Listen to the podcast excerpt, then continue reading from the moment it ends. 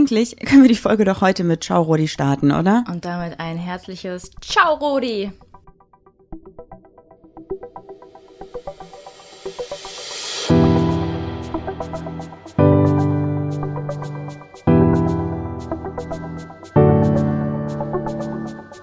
Ach, Papa la Papp.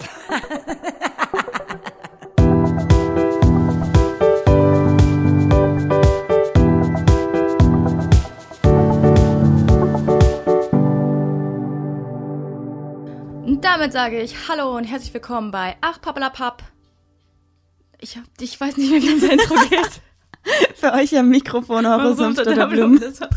Bist du schon ganz wuschig in deinem Kopf, weil wir heute so pikante Themen durchsprechen? Nee, das ist, weil wir gerade noch eine andere Podcast-Folge aufgenommen haben. I'm sorry. Ich bin, ich bin da verwirrt. Stimmt, wir haben gerade noch eine Folge Pack aus aufgenommen bei Ja. Podimo. Crazy. Könnt ihr übrigens immer noch einen Monat umsonst hören, indem ihr einfach eingebt www.podimo.de slash julimarie und dann unterstützt ihr damit uns als Podcaster. Wäre voll cool, würden wir uns mega freuen, wenn ihr das mal testen würdet. Ihr könnt dann natürlich auch wieder kündigen oder dabei bleiben. Ja, auf jeden Fall. So, Ja, heute wird's pikant, ne? heute wird's pikant. Ja, ich fange erstmal, glaube ich, an, indem ich eine Geschichte aus meinem Leben erzähle, aus meinem Alltag mit Rodi. Weil ich glaube, wenn Rodi jetzt eh nicht hinhört, ist es ihr auch nicht unangenehm, weil sonst würde sie nämlich jetzt auf jeden Fall wieder sehr rot anlaufen, wie in der Geschichte auch. Bist du bereit? Wir haben nämlich letzte Woche uns ein bisschen mit 1 Live unterhalten zu einem pikanten Thema und das kam dann im Radio, also nur drei Sätze, glaube ich, aber egal, es war auf jeden Fall für mich so ein kleiner Traum, der in Erfüllung gegangen ist.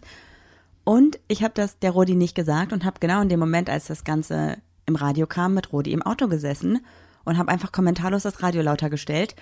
Und es fing an, dass 1 Live gesagt hat, oder der Moderator, die Moderatorin, ich weiß es gerade gar nicht mehr. Moderator war das. Ja, die haben auf jeden Fall gesagt, ja Leute, wer, es gibt eine Studie, ähm, in der sagt der Wissenschaftler, dass die Paare während Corona mehr Sex haben. Und meine Mutter war schon bei diesem Satz, war sie schon peinlich berührt, glaube ich. Und als dann noch der Moderator, Moderatorin, ich weiß es wie gesagt nicht mehr, gesagt hat, ja, und wir haben uns darüber mit Julia Maria aus Düsseldorf unterhalten. Aber fand ich ein bisschen schade, dass sie nicht auf Pappalapapp Podcast gesagt haben. Aber ist egal. Ja, auf jeden Fall hat meine Mutter einen knallroten Kopf bekommen und war so, wie, wa, was, was, seid ihr das? Ihr und habt dann, Sex? Mm, wow. Und dann haben wir diese drei Sätze dort gesagt und es war eigentlich ganz cool, wie sie es aufgebaut haben. Und dann ähm, haben wir geparkt zum Einkaufen und ich dachte, vielleicht kommt noch was nach der nächsten Musik und bin im Auto kurz sitzen geblieben und meine Mama ist dann, ja, ähm, ich gehe schon mal rein, ne? da war Rudi sehr peinlich berührt. Ja, und, du, warst du auch peinlich berührt? Oder es ist auch so, kennst du es, wenn du früher mit deinen Eltern einen Film geguckt hast, ist bei mir nie passiert, aber dann so eine Sexszene kam oder so? Also ich war tatsächlich in dem Moment nicht peinlich berührt, weil das ja so krass intim dann doch nicht war. Aber ich glaube, hätte meine Mutter jetzt über das Thema mit mir noch ein bisschen intensiver reden wollen, wäre schon komisch gewesen. Wie macht ihr das denn, ihr Weiberste? Ja, Nein, so will die Rodi niemals reden. Das wäre schon ein bisschen weird gewesen tatsächlich, glaube ich. Ja. Aber ganz passend zu diesem Thema haben wir heute auch noch ähm, einen Partner dabei bei der Folge zum Thema Sex nämlich oder zum Thema Sinnlichkeit und ja, ein bisschen das Körpergefühl für sich selbst oder mit seinem Partner oder Partnerin zusammen nochmal neu zu entdecken, würde ich sagen, oder? Ja, die Sache ist ja auch, wie kriegt man jetzt zu Corona-Zeiten Abwechslung, ne? Genau. Und ich bin überhaupt kein Pornotyp, du?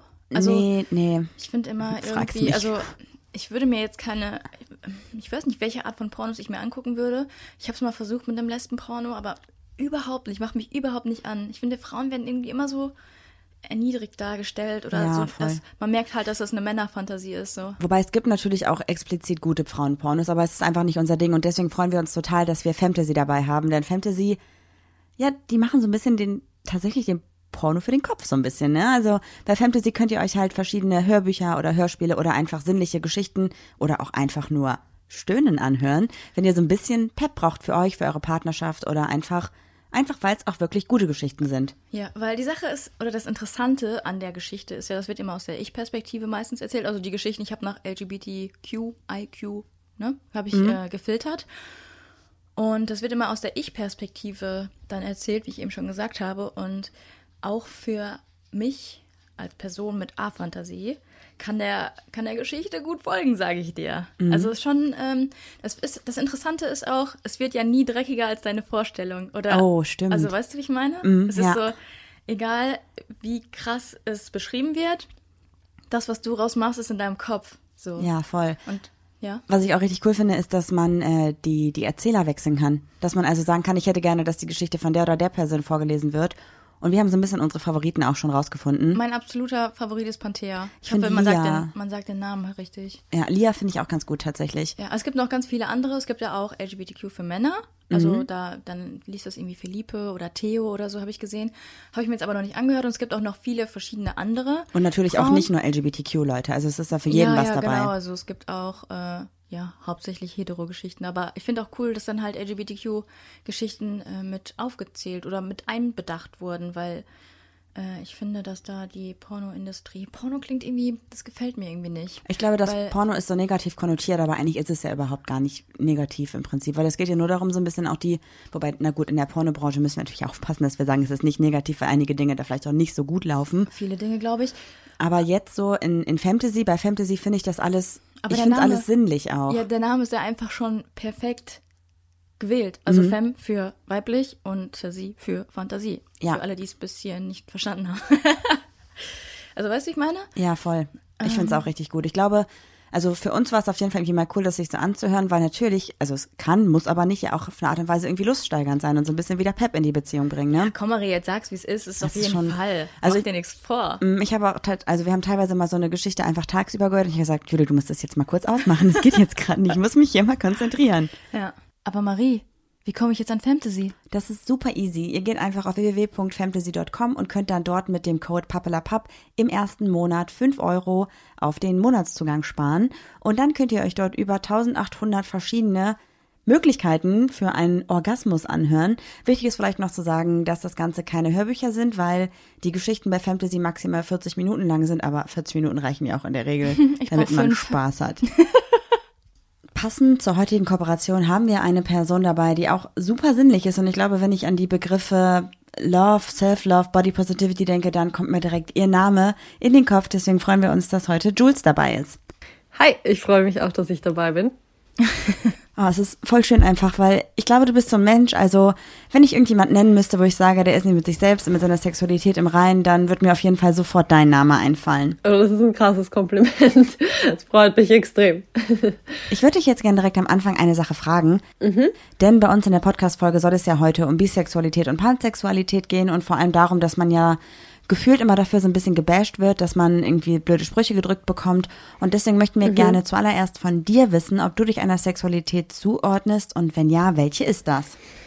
Ich glaube, der Einfachheit halber ordne ich mich meistens als bisexuell ein, aber ich würde sagen, es trifft eigentlich pansexuell besser grundsätzlich, weil ich jetzt nicht ausschließen würde, mich zum Beispiel zu einer ähm, Trans, zu einem Transmenschen hingezogen zu fühlen und das einfach noch nicht wirklich erlebt habe und deswegen da gar nicht wirklich was dazu sagen kann oder das gar nicht wirklich für mich so ausschließen oder einordnen kann. Aber ich, ja, ich schließe sowas nie ganz für mich aus und deswegen glaube ich, dass pansexuell passender wäre, aber die meisten Menschen können einfach mit bisexuell mehr anfangen und deswegen, ja, würde ich sagen, ich sag's mal so, mal so, aber sehe mich da irgendwo dazwischen. Natürlich haben wir auch unsere Community gefragt, ob sie Erfahrung mit B-Bashing oder Pan-Bashing haben. Und was ich am häufigsten gelesen habe, was mich auch sehr erschüttert hat, dass sich die meisten Bisexuellen zu gay fühlen für äh, Heterosexuelle und zu straight für Homosexuelle. Ja. Hast du die Erfahrung irgendwie mal gemacht? Ich meine, wir haben ja schon mal darüber gesprochen. Wir haben sehr ja, tolerante Freundeskreise, aber irgendwie, wenn du neue Leute kennengelernt hast auf der Arbeit oder so?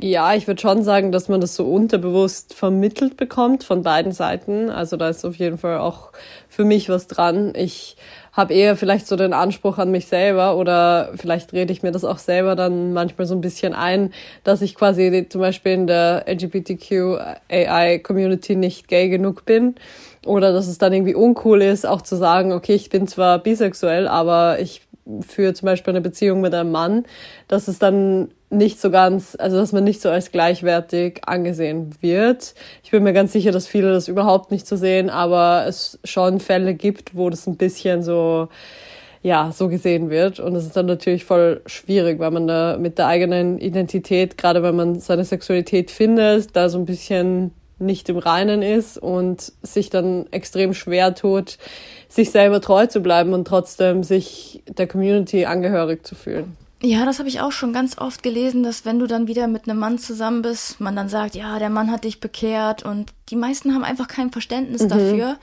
dass du einfach auf beide, mhm. nee, Entschuldigung, auf alle Geschlechter stehst.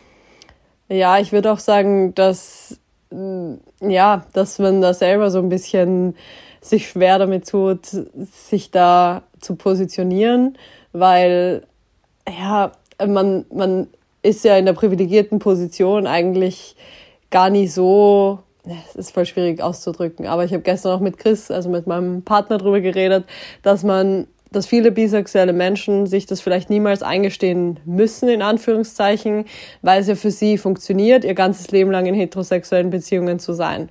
Und eigentlich muss man sich sehr mit sich selbst auseinandersetzen und da sich selbst extrem treu sein und sehr viel Selbstreflexion haben und auch seinen Weg gehen wollen, um zu sagen, okay, ich muss mich jetzt nicht zuordnen, ich muss auch nicht in einer heterosexuellen Beziehung sein und ich weiß, wer ich bin und lasse es auch zu. Und ich glaube, da gibt es auch sehr viele Menschen, die das niemals machen.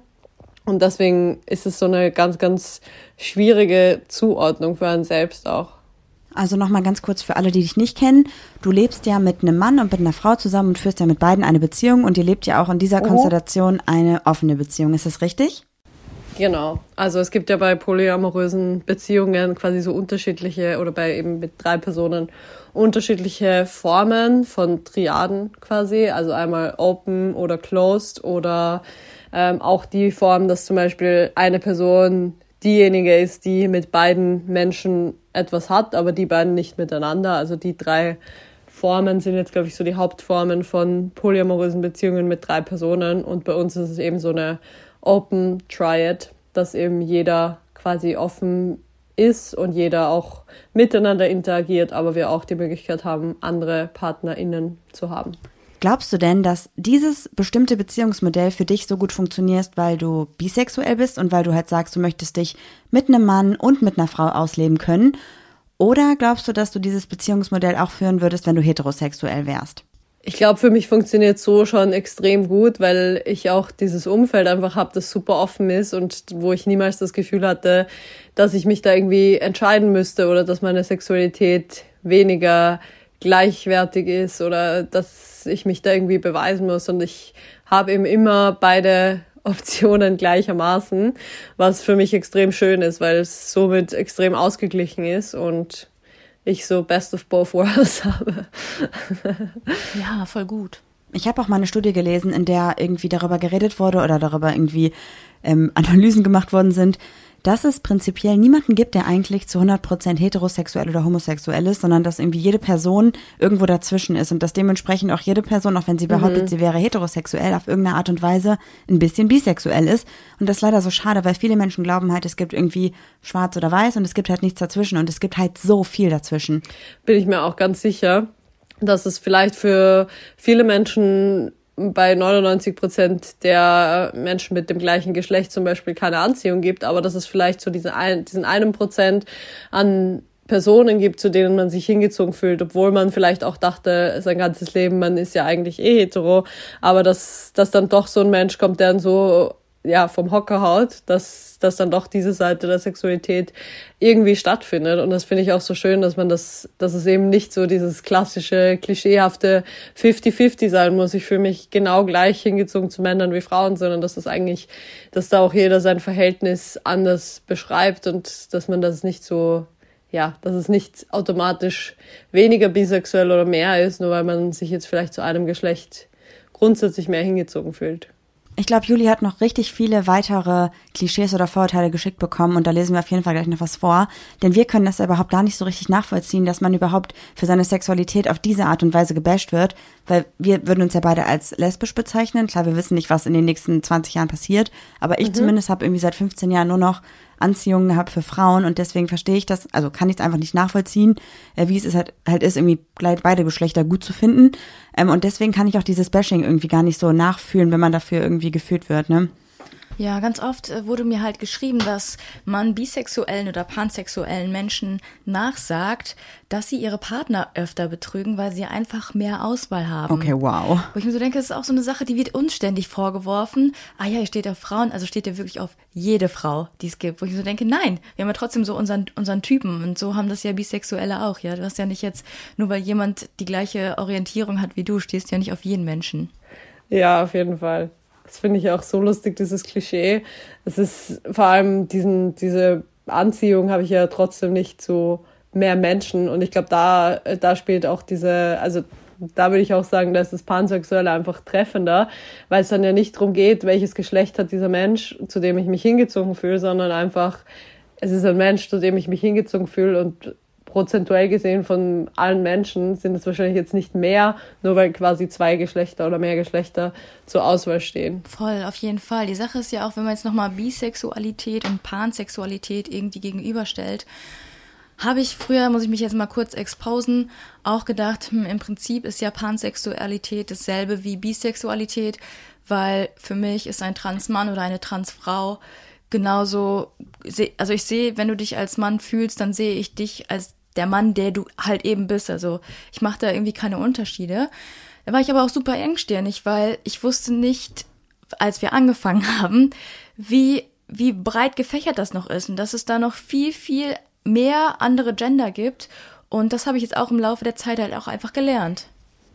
Ja, aber ich finde es auch voll schön, das anzuerkennen, dass man da auch einen Prozess durchmacht. Und ich glaube, das erlebt ihr als so, ja, so Vorbilder in der Community und vielleicht auch ich als Vorbild in der, in der Poly- oder offenen Beziehungswelt, dass viele denken, nur weil man diesen Weg wählt, hat man schon alle Antworten und weiß alles und ist so mega aufgeklärt und hat, macht gar keine Fehler in Anführungszeichen. Aber man entschließt sich ja nur diesen Weg zu gehen und lernt da selber auch noch viel dazu. Und ich glaube, da können Menschen sich auch extrem viel davon abschauen, dass man eben vielleicht auch sich eingesteht, okay, vor zwei Jahren hatte ich da noch eine ganz andere Sicht und es hat sich voll gewandelt und hier ist mein Prozess und davon könnt ihr eigentlich mehr lernen als von jemandem, der sich hinstellt und sagt, ich habe schon alle Antworten und ich weiß alles.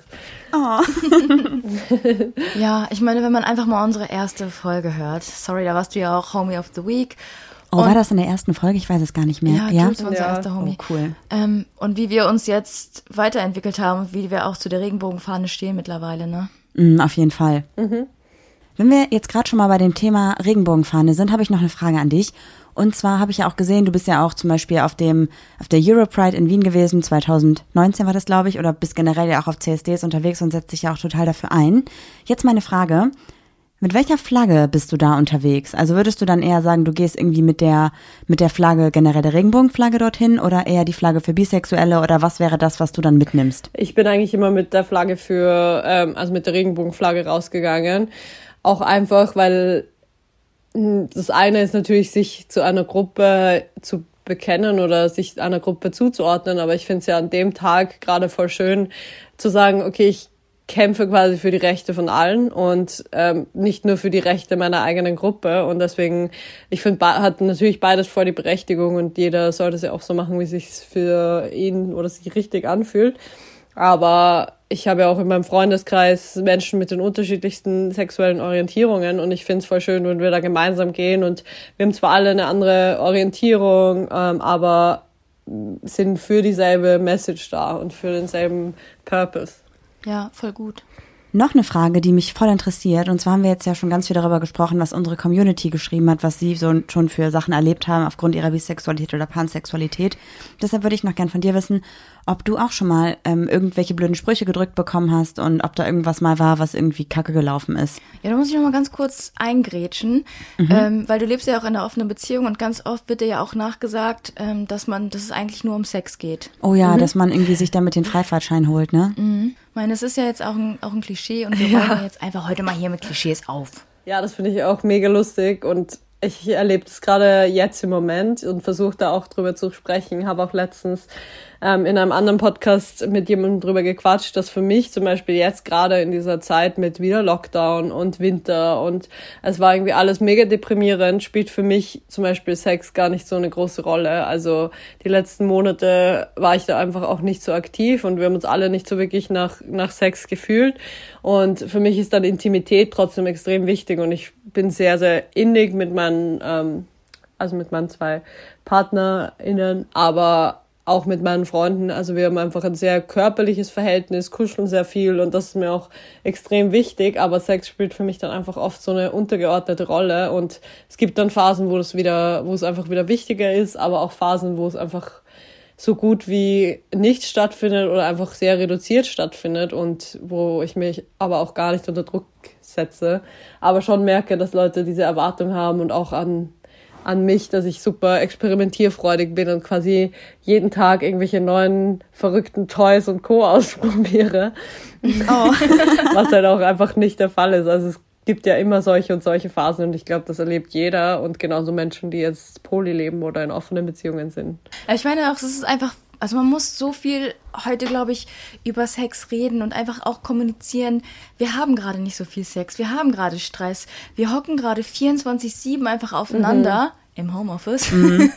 und ertragen uns einfach nicht mehr. Und dann hat man gar keine Lust auf Sex. Und weiß ich nicht, wenn, dann, wenn du dann irgendwie den Leuten erzählst, ja, wir haben nicht dreimal die Woche Sex und die dann irgendwie aus allen Wolken fallen, wo ich mir denke, ey, Leute, es ist halt ganz normal. Deshalb ja. muss man da, glaube ich, echt mehr drüber reden. Ja, sehe ich genauso. Aber um nochmal ganz kurz jetzt die Kurve zu unserem Thema zu bekommen. Ich habe, oder wir haben in unserem Freundeskreis ganz viele bisexuelle Frauen, die, wenn es ums Thema Dating geht, uns erzählen, dass ganz viele Frauen sie nicht daten wollen, oh, weil, ja, sie, stimmt. weil sie halt sagen, ja, du bist bisexuell, ich date keine Bisexuellen, wo ich mir so denke, ey, wir sind so eine Community, wir stehen für Toleranz und in dieser Community sagen wir dann einfach Bisexuellen so, ey, sorry, aber dich date ich nicht, weil du stehst ja auf beides und das kann ich irgendwie nicht so ernst nehmen. Ja, die haben dann irgendwie vielleicht auch einfach Schiss, dass, dass dann die Frauen später sowieso wieder zu einem Mann gehen. Spätestens dann, wenn es irgendwie zum Thema Kinderkriegen hinübergeht oder, weiß ich nicht, Familie gründen oder so, dann ist es ja mit einem Mann viel leichter. Also dann geht diese Frau mit Sicherheit ja wieder zu dem Mann und bleibt nicht bei der Frau. Und das habe ich ja eben schon gesagt, nur weil du bisexuell bist, stehst du ja nicht auf jede Frau und jeden Mann. Ich meine, wir Lesben, mhm. sage ich jetzt einfach mal, wollen das auch nicht hören oder auch nicht unterstellt bekommen, dass wir auf jede Frau stehen. Und warum machen wir das dann bei Bisexuellen? Ich glaube, da spielt auch sehr viel Angst mit rein. Also ich glaube, viele haben so ein bisschen auch Angst um ihre Community, dass da quasi jemand reingrätscht, der nicht auf demselben Level ist und dann sowieso das nur mitmacht, weil es irgendwie auch trendy ist oder oder irgendwie gerade cool ist, queer zu sein, was natürlich, also in großen Anführungszeichen, weil ja, also es ist halt einfach, ich, es war nie ein Gedanke, den ich hatte, dass ich, dass ich jetzt einfach mö möglichst experimentierfreudig sein möchte und deswegen ähm, mit Frauen Erfahrungen machen möchte. Aber ich kann es schon irgendwo verstehen, dass, dass viele diese Angst haben, die vielleicht sich auch selber ähm, jetzt nur als lesbisch bezeichnen würden, dass, dass dann jemand herkommt und dieses unter dem Schleier des Queerseins da irgendwie mit drin ist in der Community, aber wenn es dann nicht mehr passt, quasi die Community wieder fallen lässt wie eine heiße Kartoffel. Ich glaube, das ist so ein bisschen die Angst, dass man irgendwie so die eigene Community, aber auch sich selber davor schützen will, solche, solche Erfahrungen zu machen.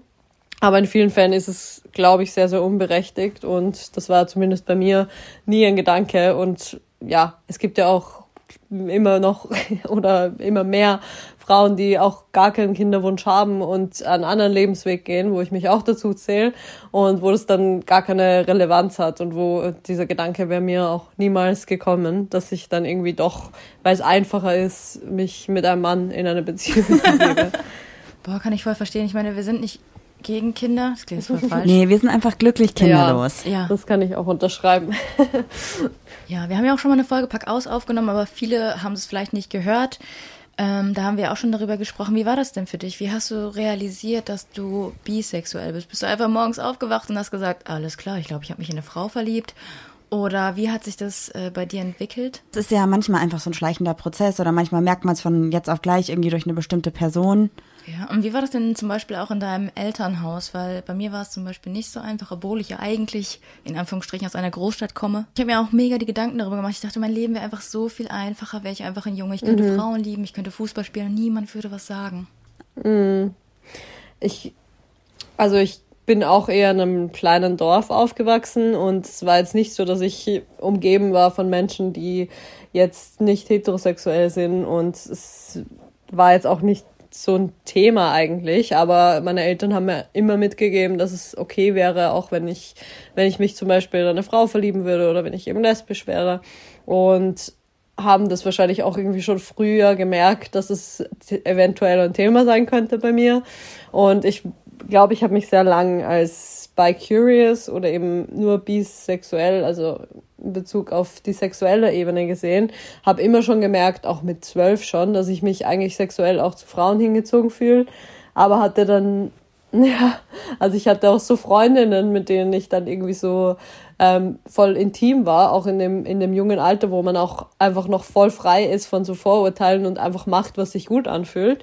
Und das waren bei mir so die ersten Erfahrungen, wo ich aber gar nicht wirklich eingeordnet habe, dass, dass das jetzt irgendwie ähm, lesbisch oder bisexuell sein könnte. Habe aber schon gemerkt, ich finde es immer voll schön, auch ähm, Frauen zu küssen und empfinde das äh, als sehr gleichwertig im Vergleich zu dem, was ich jetzt mit Männern an Intimität habe. Und dachte aber eben sehr lang, okay, gefühlstechnisch, ich habe mich noch nie in eine Frau verliebt, deswegen vielleicht fühle ich mich einfach nur sexuell zu Frauen hingezogen. Und bin aber eher ähm, heteroromantisch, kann man das sagen.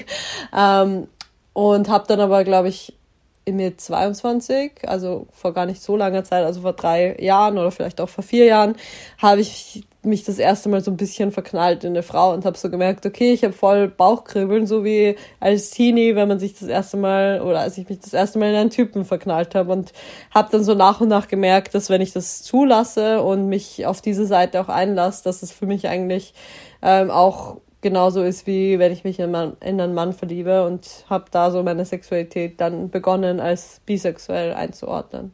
Das heißt also echt schon ziemlich früh gemerkt, dass du da auf jeden Fall Frauen eigentlich auch ganz gut mhm. findest, aber nie so auf die sexuelle Schiene und dann irgendwann Anfang 20 dann gemerkt, mhm. okay, ich kann mir auch doch vorstellen, mit einer Frau irgendwie eine Beziehung zu führen und da was Engeres einzugehen.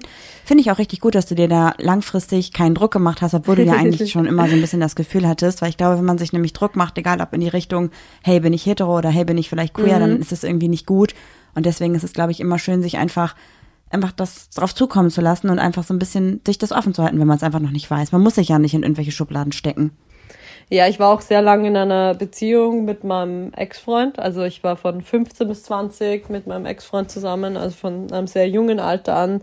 Ähm, und deswegen war das auch nie so ein Thema. Also es war eben eine sehr monogame Beziehung und wie gesagt im Dorf und nicht sonderlich ähm, von Menschen umgeben, die jetzt irgendwie zur Community gehören. Und deswegen war dieses Thema einfach ein bisschen hinten angestellt. Und erst als ich dann nach Wien gezogen bin und so einen offeneren Freundeskreis auch bekommen habe, war das dann einfach präsenter. Und ich glaube, dadurch ist mir aufgefallen, dass es eigentlich ein sehr, sehr großer Teil von mir ist. Aber wenn wir jetzt einfach mal außerhalb unserer Bubble schauen, kriegst du Hate-Nachrichten? Wir bekommen da schon immer die ein oder andere Nachricht mal, dass wir super äh, unnatürlich sind und dafür irgendwie in die Hölle kommen. Voll schlimm. Das tut mir voll leid. Wie ist es denn bei dir? Hast du eine, also bekommst du da Hate oder hast du eher eine supportive Community? Glücklicherweise kriege ich echt extrem wenig da auf Instagram und habe eigentlich eine sehr hm, offene Community und von außerhalb von meiner Community kommt da eigentlich sehr, sehr wenig. Ich weiß aber auch gar nicht, woran das liegt oder warum, warum mir die Leute das nicht schreiben. Aber ich merke das schon so, gerade bei Leuten aus meiner Heimat, wenn ich mit denen dann abhänge oder da auch vielleicht über Freunde andere Leute kennenlerne, dass dann eben diese klassischen Klischees an den Tag, also an den Tag gelegt werden.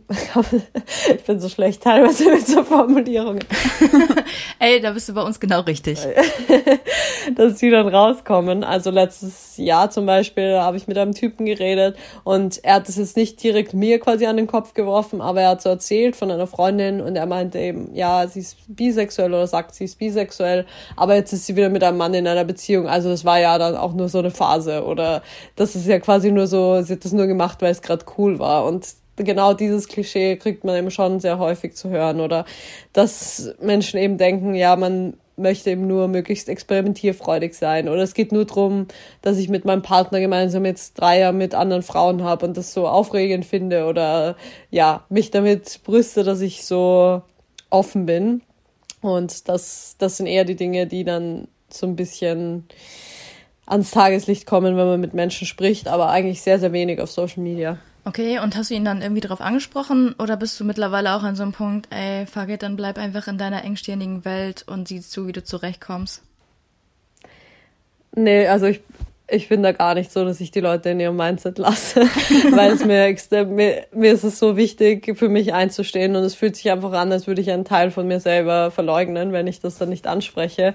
Deswegen stoße ich Leute da sehr gern vor den Kopf, auch wenn das vielleicht dann eine unangenehme Situation ist, aber ich habe ihm dann auch gesagt, so, hey, ich bin auch bisexuell, ich habe auch ich bin auch mit einem Mann zusammen, ähm, zum Teil, und war auch lang nur mit einem Mann zusammen. Und für mich war das trotzdem nie der Fall, dass ich dadurch mich weniger bisexuell gefühlt habe. Und vor allem, ich erlebe das schon auch, und ich glaube, das haben viele bisexuelle Menschen, dass sie immer Phasen haben, wo sie eher in die eine oder in die andere Richtung tendieren. Und das gehört, glaube ich, genauso dazu, dass man sich da nicht eben festlegt, okay, es ist jetzt 50-50 oder es ist jetzt 60-40 oder whatever, sondern es ist manchmal so, manchmal so, manchmal lerne ich auch vielleicht zufällig gerade viele Frauen kennen, die mich extrem interessieren und ich habe gerade ein geringeres Interesse an Männern und manchmal ist es genau umgekehrt.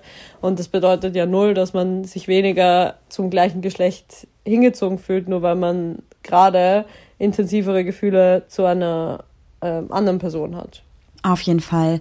Ähm, ich glaube, was halt viele auch einfach nicht verstehen, ist, dass Bisexualität ja keine Phase ist, dass es ja nicht so ist, ich liebe jetzt mal kurz eine Frau und dann kurz einen Mann, sondern es ist ja einfach was, was dein ganzes Leben dich irgendwie immer wieder begleiten wird. Mm, ich habe so ein bisschen das Gefühl, dass das leider entstanden ist, dass man glaubt, ja, das legt sich eh wieder und das ist nur ein kurzer Moment. Weil ich das Gefühl habe, vor ein paar Jahren gab es mal so eine, gab es mal so eine Zeit, da war es irgendwie in, sich zu outen oder es war irgendwie in, zu sagen, ich gehöre zu der Community dazu. Ich würde das natürlich niemand unterstellen, aber trotzdem hatte ich das Gefühl, dass da mhm. so ein mhm. Hype irgendwie war um das Queer-Sein. Ja, ja, ich finde es auch, ich erlebe das ja auch und ich, ich finde, das ist ja auch wieder dieses Thema von, man fühlt sich gefährdet als Member der Community, wenn Menschen daherkommen, die das auch wirklich so ein bisschen als Trend sehen. Was es ja leider auch gibt, dass es schon Frauen gibt, die glauben, es ist, es ist cool oder sie müssen das jetzt machen, um möglichst offen ähm, zu wirken. Oder vielleicht auch dich so als Gay Guinea Pig sehen, ähm, indem sie mal eine Erfahrung machen, wollen, nur um beim Trinkspiel bei Never Have I Ever mal trinken zu können, bei ich habe mal mit einer Frau geschlafen. Also es gibt's ja auch, das habe ich auch schon erlebt. Und da finde ich es auch schwierig und, und weiß nicht ganz, wie ich, wie ich da dazu stehen soll. Weil einerseits soll natürlich jeder auch die Erfahrungen machen und rausfinden dürfen, ob das was für, für die Person ist. Aber man möchte natürlich nicht die Person sein, die dann so als ja, Versuchskaninchen gesehen wird. Und deswegen kann ich diesen Gedanken schon irgendwo nachvollziehen, aber auf viele Menschen trifft es eben auch nicht zu und bei denen ist es einfach Teil ihrer Sexualität. Ich glaube auch, dass dieses Ausprobieren extrem wichtig ist und dass man ja dadurch einfach herausfinden kann, welche Sexualität man gut findet oder welche Sexualität man einfach hat und welches Geschlecht man halt gut findet. Aber da sind halt super viele einfach, die sagen, hey, cool, dass du dich irgendwie ausprobieren willst, aber ich bin nicht die richtige Person dafür, weil ich am mhm. Ende mich vielleicht in dich verliebe und du dann doch nichts mehr von Frauen willst und dann bin ich verletzt oder so. Mm, und deswegen glaube ich, dass es extrem schwierig ist, wenn man damit halt mhm. offen umgeht und es kommuniziert, dass man noch nie was mit einer Frau hatte und es einfach nur ausprobieren will, da überhaupt jemand zu finden, der sagt, hey, okay, dann lass uns das gemeinsam machen, ich bin die richtige Person dafür. Ich glaube, das ist echt nicht so leicht. Ja, auf jeden Fall. Ich glaube, da muss auch jeder so für sich festlegen, ob er oder sie dafür offen ist, diese Person zu sein, mit der sich jemand ausprobiert. Ähm, das ist auch sehr individuell, genauso wie wenn man jetzt vielleicht eine Person sucht nur was Lockeres und eine Person sucht eigentlich eine Beziehung, dass man sich dann nicht darauf einlässt, weil man eben die Gefahr hat, okay, vielleicht verliebe ich mich und die Person möchte dann gar keine Beziehung, sondern sieht das nur so als, als One-Night-Stand oder als Fling irgendwie. Und ich glaube, das ist, fällt ja sehr in die, oder schlägt in dieselbe Kerbe, dass man da eben auch seine Grenzen ziehen muss und sich eben Menschen suchen muss, die da auf derselben Welle sind. Auf jeden Fall. Was ich noch fragen wollte, kennst du das Format Prinz Charming? Ja, habe ich, also ich habe es noch nie geguckt, aber, aber ich habe es äh, bei, bei TV Now gesehen. Ich habe tatsächlich auch noch nicht geguckt, aber es gibt ja auch das weibliche Pendant dazu jetzt bald, Princess Charming. Und da war der Aufschrei ja ganz groß, dass sie äh, bisexuell ist, aber lesbische Frauen und heterosexuelle Männer um sie mhm. kämpfen. Ich finde nicht schlimm, dass sie ähm, bisexuell ist, sondern das, war halt eher so dieses, warum dürfen dann nur lesbische und heterosexuelle Personen um sie kämpfen und warum darf niemand bisexuelles dann dabei sein? Ich habe das Problem eigentlich da gesehen, warum sind die Männer nicht bisexuell? Also warum dürfen die Frau, die, warum darf die Frau bisexuell sein, die Frauen sind lesbisch, warum müssen die Männer dann wieder dieses Bild des Mannes, mhm. des heterosexuellen Mannes irgendwie verkörpern? Warum können die Männer nicht bisexuell sein? Weil ich meine, bisexuelle Männer haben auch wieder mit ganz anderen Dingen zu kämpfen, dass dann, denen wird dann an den Kopf geworfen, ja, du kannst ja nur nicht eingestehen, dass du schwul bist. Ja, ja, das erlebe ich auch so in, in meinem inneren Kreis bei äh, Männern, die bisexuell sind, dass da auch sehr viel Stigmatisierung da ist und dass eben sehr oft das verurteilt wird oder dass viele, also gerade Heteromänner, das dann mm, abstoßend finden und ähm, das extrem verurteilen, was ich ganz, ganz schlimm finde, weil es natürlich auch super schwer ist und dann merkt man wieder dieses, dieses Bild von, okay, wenn eine Frau bisexuell ist, dann ist das super sexy. Oder auch wenn eine Frau lesbisch ist, dann finden das heterosexuelle Männer mega gut. Und das ist so eine Pornofantasie. Aber wehe, du bist als Mann bisexuell. Oder wehe, du bist als Mann schwul. Dann ist es schon wieder so, oh, ja, damit möchte ich nichts zu tun haben. Und das finde ich auch ganz, ganz schlimm. Das ist einfach so, so toxisch auch für die Menschen, die das, dieses ausleben wollen und die dann sich niemals trauen, dazu zu stehen. Ja, stimme ich dir voll zu. Ich finde das auch einfach so schade. Da ist ja auch wieder das Stichwort äh, toxische Maskulinität mhm. irgendwie dabei, weil ich habe das Gefühl, also es ist natürlich einfach so, sobald ein Mann ähm, einfach mal Gefühle zeigt und ein bisschen weicher ist, also einfach vielleicht bei einem Film weint oder einfach einfach mal sagt, was er fühlt oder was er denkt, dann wird ihm direkt nachgesagt, ja, du bist ähm, viel zu weich, du kannst ja gar nicht heterosexuell sein, du bist ja auf jeden ja. Fall schwul. Und ich frage mich einfach, wer solche Sachen sagt oder wer auch vor allem so denkt. Wie beschränkt muss denn ein Leben sein oder ein, ein, ein Horizont sein, dass man überhaupt diesen Gedankengang hat? Extrem. Und auch vor allem, es geht dann ja noch weiter, dass es dann wieder auch unterschieden wird oder danach gefragt wird, so, okay, du bist bisexuell als Mann, aber bist du eh aktiv? Weil dann kann ich das noch eher akzeptieren, aber wehe, du bist die Person, die passiv ist beim Sex, dann bist du ja eigentlich sowieso wirklich gay und gestehst dir nur nicht ein, was auch absolut verrückt ist, so zu denken. Ja. ja, ganz oft ist es da. jetzt auch gerade so ein Ding bei TikTok. Ich weiß nicht, wie affin du jetzt mit TikTok bist, aber da gibt es auch bei den Frauen, bist du Top oder bist du Bottom? Und Top ist auf jeden Fall Domina Dominanz und ich dominiere dich. Und Bottom sein heißt, man ist viel zu verweichlicht und klein. Ey, ganz ehrlich, ich bin gerne Bottom. Ja, bei vielen ist es ja auch voll dynamisch oder es gibt ja auch viele, die diverse sind und die sich gar nicht jetzt nur als Top oder nur als Bottom sehen und das ist ja auch voll legitim und ich glaube, mehr Menschen wären da irgendwo dazwischen, wenn sie das auch zulassen würden und wenn es diese Einordnungen, Schubladen gar nicht gäbe.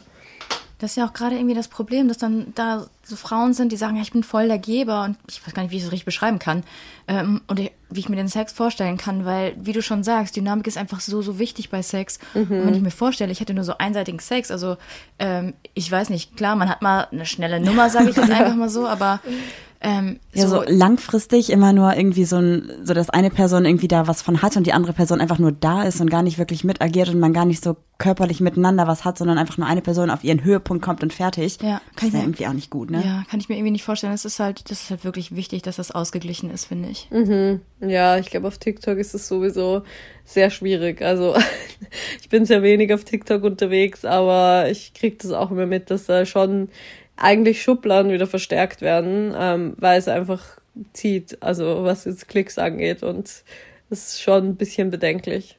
Ja, tatsächlich. Was ich auch so ein bisschen für mich rausgefunden habe, ist, dass ich mit TikTok so ein kein Problem habe, aber irgendwie so für mich so einen kleinen Struggle habe, weil ich scroll da durch und dann denke mhm. ich mir mhm. irgendwie bei einem Video, boah, das ist richtig gut und da gibt's irgendwie Aufklärung vor allem für die queere Community und dann scroll ich weiter und sehe irgendwie tausend Videos, wo ich mir denke, was für ein Arsch, wie kann man sowas sagen? Das sind zum Beispiel Typen, mhm. die sagen dann so, ja, das Problem, wenn Frauen ähm, ungepflegt sind, also wie man damit, wenn die unrasiert sind, wo ich denke, ich könnte einfach ausrasten, ne?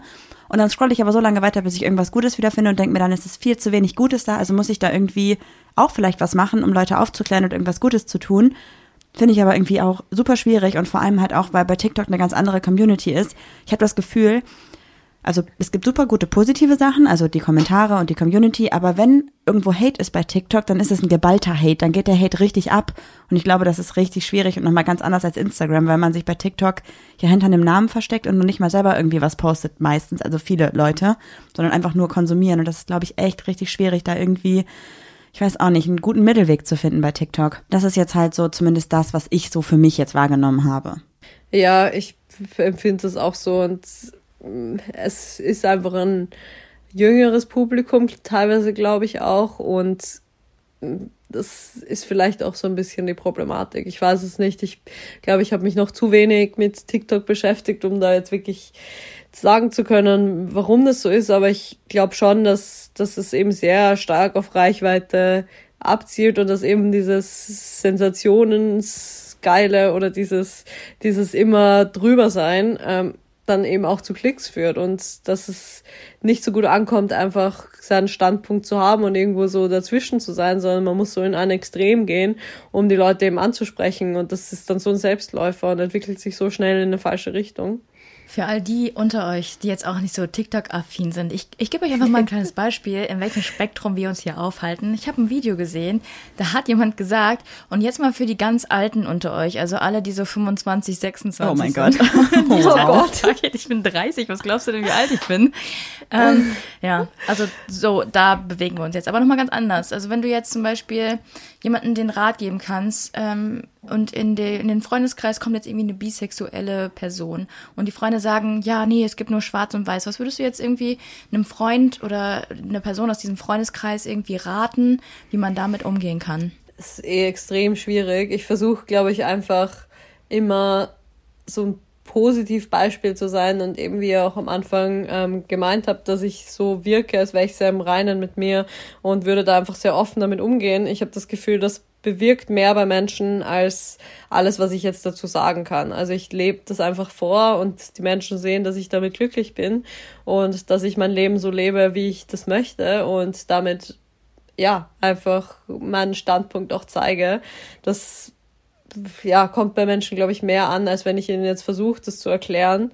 Ich bin natürlich schon so, dass ich, wie gesagt, nicht einfach Dinge stehen lasse, die mir jetzt sauer aufstoßen und nicht einfach Menschen ihre Meinung lasse, wenn ich das Gefühl habe, das schadet anderen. Aber ich finde es auch ganz, ganz schwierig. Aber es hilft auf jeden Fall, drüber zu sprechen und vielleicht auch die Menschen zu fragen, welche Vorurteile sie haben und woher diese Vorurteile kommen und am Ende ihnen einfach zu sagen, dass jeder sein Leben so leben sollte, wie er oder sie glücklich ist und mh, solange es nicht jemand anderen verletzt oder solange niemand anders darunter leidet, sollte das ja immer drin sein, dass, dass man seine Liebe und Sexualität so ausleben kann, wie man möchte. Boah, das ist richtig schön, was du gerade gesagt hast. Ich würde gerne noch mal kurz darauf eingehen, was du da ähm, erzählt hast. Und zwar würde mich noch interessieren, ob du schon mal jemand hattest, der so gar nicht von seiner Meinung abzubringen war, dass du also dann gefragt hast, okay, was sind denn deine Vorurteile? Und erzähl doch mal. Und die Person hat dann gesagt, ja, das und das. Und du hast ihr erklärt, das ist aber gar nicht so. Und die Person hat am Ende dann trotzdem gesagt, ja, das ist meine Meinung und ich bin davon nicht abzubringen, ähm, du brauchst da jetzt gar nicht weitermachen. Ist sowas schon mal passiert und wie bist du damit umgegangen? Ist mir glücklicherweise echt selten passiert, also irgendwie vielleicht ist es, ist es so meine, meine Art, mit Menschen zu reden, aber grundsätzlich habe ich das Gefühl, selbst Leute, die, die das gar nicht so annehmen können zuerst, hören mir dann eigentlich zu und sehen einfach, dass ich da sehr, sehr stark meinen Standpunkt vertrete und sehr zufrieden bin mit dem, wie ich mein Leben lebe und somit können sie das dann auch irgendwie immer annehmen und natürlich bin ich da sehr stark in meiner Bubble drinnen, das muss ich halt auch sagen. Ich bin natürlich so in der, in der Großstadt und von sehr vielen offenen Menschen umgeben und in meinem Freundeskreis sind auch alle super offen, auch die Freunde und Freundinnen von denen sind wieder super offen. Also bin ich nie so stark damit konfrontiert, wie es jetzt wäre, zum Beispiel in einem vielleicht 1000 Einwohner Dorf, wo man einfach die einzige Person ist, die irgendwie queer ist. Ich glaube, da ist es natürlich extrem schwierig, aber dazu kann ich einfach zum Glück auch für mich sehr wenig sagen, weil ich da wenig damit konfrontiert bin. Finde ich voll gut, was du sagst. Ich muss mich da jetzt auch nochmal selber an den Pranger stellen, als ähm, ja, wir dich vorgestellt haben als Homie of the Week, war ich so Influencern sehr kritisch gegenübergestellt. Ich habe Influencer eigentlich immer nur so als Werbeplattform gesehen oder als Werbeplakat, die eigentlich 24-7 irgendein Produkt irgendwie in die Kamera halten und sagen, hier mit dem Code hast du einfach jetzt ein Leben lang irgendwie Rabatt. Und äh, ich bin dir dann gefolgt und ich folge dir jetzt auch schon sehr lange und du hast echt meine Sicht auf Influencer so ein bisschen, nicht, nö, du hast die einfach geändert. Ähm, wenn mich jemand fragt, wer mein Lieblingsinfluencer ist, sage ich immer ausnahmslos Jules Vogel, weil du vermittelst so ein bisschen oh, das Gefühl, das als, ich weiß nicht, vielleicht kennst du es auch, jemand schreibt dir und die schreiben mit dir, als würden sie dich schon ewig kennen, weil das hat man bei dir mhm. einfach. Man hat das Gefühl, man trifft dich, man setzt sich hin, redet mit dir, danach geht man nach Hause und es geht einem einfach viel besser. Ja, voll. Oh, das ist so süß. Danke, das ist echt mega lieb. Ja, ich erlebe das auch echt, dass Menschen sich mir voll oft anvertrauen. Auch zum Beispiel Bekannte, die ich jetzt gar nicht so gut kenne, aber vielleicht ein, zweimal irgendwie über Freunde kennengelernt habe oder ähm, die ich bei irgendeinem Blogger-Event oder sonstigem kennengelernt habe, dass sie mir dann schreiben, weil sie irgendein Beziehungsanliegen haben oder irgendein anderes Thema, das sie beschäftigt und mir extrem schnell da ziemlich vertrauen, was ich ultra schön finde, weil ich glaube ich auch ohne mich jetzt da selbst loben zu wollen, aber ich glaube, ich bin jemand, dem man da sehr, sehr gut vertrauen kann, weil ich das auch vertraulich behandle und einfach die Person nicht verurteile, sondern da ganz offen damit umgehe und auch die Ängste vielleicht von den Menschen verstehen kann. Und deswegen finde ich das auch extrem schön, den, diesen Austausch mit den Menschen, die langen Nachrichten, die ich bekomme. Und dass, ja, dass ich das so machen kann, wie ich es machen kann und da als ja auch so als große Schwester in Anführungszeichen ein bisschen gesehen werde. Ja, das ist voll gut. Glaubst du denn, dass deine Community eher queer oder eher hetero ist? Also kannst du so ein bisschen abschätzen, irgendwie 30 Prozent sind queer, 70 Prozent sind hetero oder wie rum würdest du das überhaupt klassifizieren oder was glaubst du, was ist das? Oder sagst du einfach, ey, ist mir einfach vollkommen egal? Mm, ich glaube, es von den, also natürlich hat man ja immer so eine aktive Community und eine so ein bisschen, die im Schatten sich aufhält und niemals ähm, ans Tageslicht kommt, die einfach alles nur stumm konsumieren.